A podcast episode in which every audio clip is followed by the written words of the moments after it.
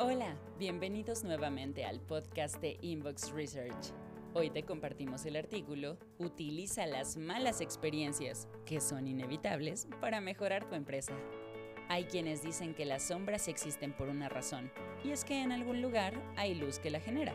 Por ello, la idea es entonces encontrar el ángulo adecuado. Lo mismo sucede con las malas experiencias con las empresas. Debido a ello, aprendemos a utilizar lo negativo para mejorar lo inevitable.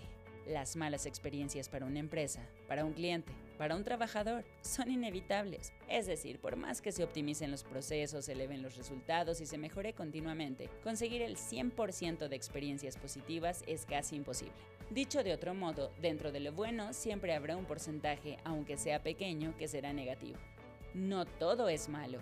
Una vez entendido lo anterior, hay que comprender que incluso dentro de las malas experiencias podemos obtener algo positivo. Por ejemplo, quizá hubo un cliente insatisfecho que expuso en redes sociales su mala experiencia con una marca. Si bien lo que piensa y siente no podemos cambiarlo, sí podemos analizar otros puntos, como de dónde provino el cliente o la queja, lo que podría significar que hay otros nichos de mercado que aún no hemos explorado o que hay algunos ajustes que hacer dentro de nuestra organización. Entonces, algo hicimos bien para atraer a un cliente que usualmente apuesta por otra compañía y aunque seguramente él ya no volverá con nosotros, aunque podría hacerlo si es bien manejada la queja, sí podemos trabajar para que esto no se repita. La peor experiencia del cliente. Como dijimos antes, es inevitable que ocurran malas experiencias. De hecho, los objetivos de las empresas pueden apuntar a la perfección y aún así un 92% de clientes satisfechos siempre será un número para celebrar. ¿Y qué ocurre con el porcentaje restante?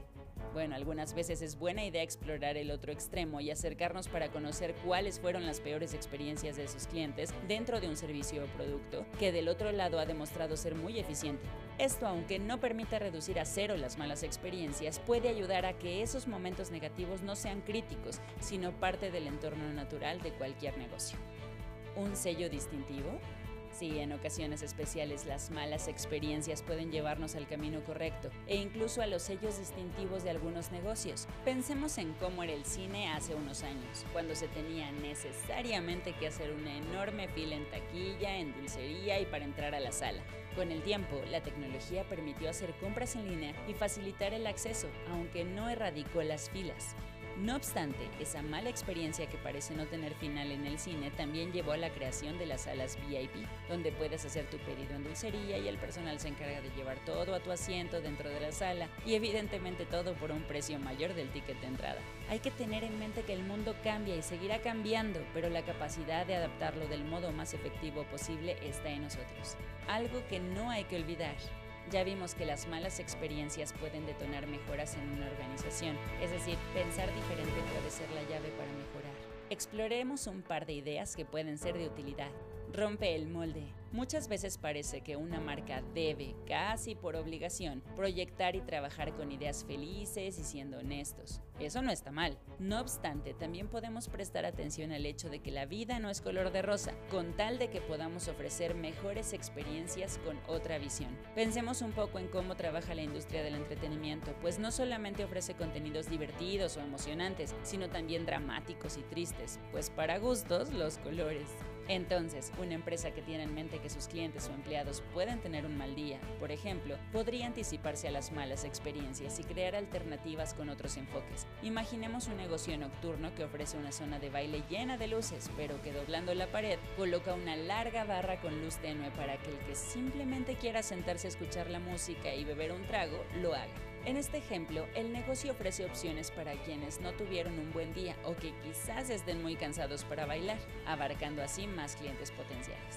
El trato humano para terminar, algo que no podemos olvidar es que somos seres humanos. Dicho de otro modo, las estadísticas, las estrategias y todo lo que puede implicar tecnología es solo un lado de la moneda. Entonces, algunas veces, para mejorar, habrá que buscar empatía ante la respuesta humana de una mala experiencia. ¿Qué necesita el cliente?